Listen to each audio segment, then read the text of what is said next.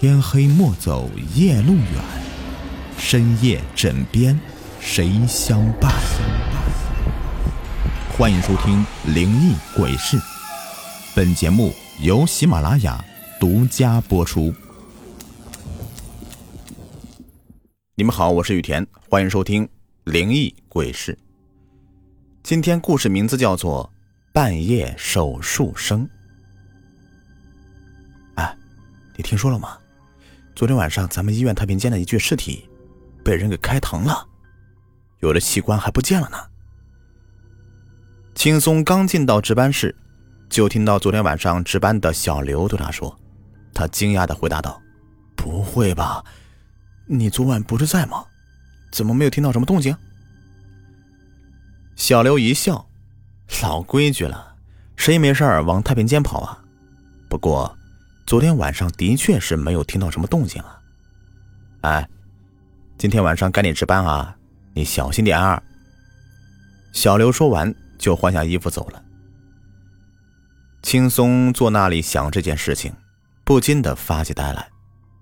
其实啊，他本来是医学院毕业的学生，本来到了这所医院，他还兴致勃勃的准备在这里干一番事业，谁知道第一次配合主治医生做手术。他就出了错，最终导致了患者死亡。医院本来要开除他的，但是他苦苦哀求，说自己家境不富裕，希望医院能够给他一份工作。最终工作是给了，他也由一名医生变成了保安。想想自己租住的那个离医院又近又破的小房子，轻松叹了一口气，自己这辈子恐怕。没有希望再出现在手术室了吧？由于医院在县城，所以晚上病人并不多，所以值夜班的医生也很少。最常在的是一名姓黄的医生，四十多岁，没结婚，因此晚上经常来值夜班，他还可以多拿一些工资。轻松和黄医生聊了一阵之后，就开始巡夜了。他每天晚上都要巡视好几次。一直到黎明为止。这一次，他走到太平间的门口，往里面看了看，黑漆漆的一片。轻松看着有些发毛，转身走开了。巡视了几次以后，轻松回到值班室打起了盹。就这样的，不知不觉就到了黎明。他早上交了班就回家睡觉了。第二天下午，他一进值班室。值班室主任就气冲冲的找他来了。我说：“你昨天晚上怎么值班的啊？太平间的尸体又叫人开膛了，你就不知道吗？你怎么巡的夜呀？今晚再出事儿，你就别干了。”主任倒豆子一样的说着，轻松低着头，心里却纳闷了：自己昨天晚上值班却什么都没有发现呢。主任骂了一阵，又教训几句，看着轻松。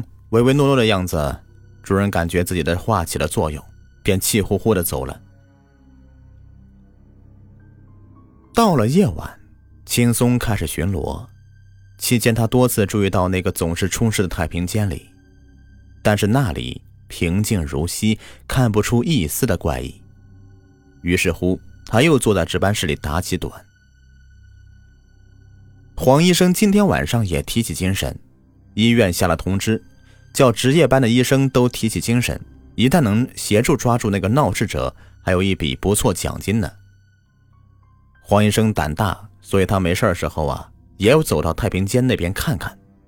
他这次来看了一眼，似乎还是没有什么动静。他迈步刚要走，忽然隐约听到那里面传过来一阵吱吱声，好像是在切割物体的声音。他悄悄走了过去。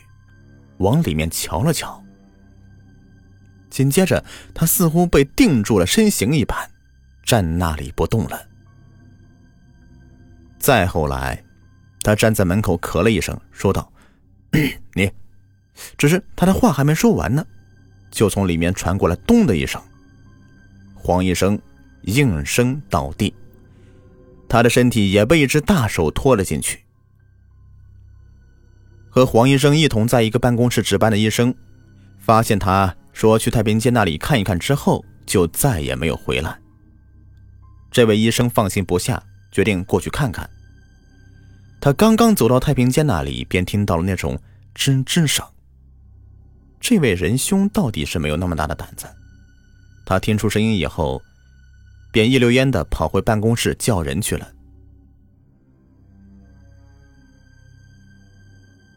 不一会儿，他就叫下来了所有的值班医生。他们听着太平间里面怪异的声音，面面相觑，没有几个人敢靠前的。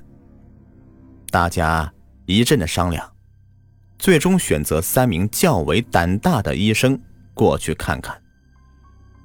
这时候已经是凌晨三点，湿气很重，大家走起路来也感觉浑身冷飕飕的。三名医生忐忑的向前走着。生怕突然从里面窜出来一个面目狰狞的怪物。到了门口，一股浓重的血腥味扑面而来。深吸几口气以后，他们一同往里面探了探头，都愣住了。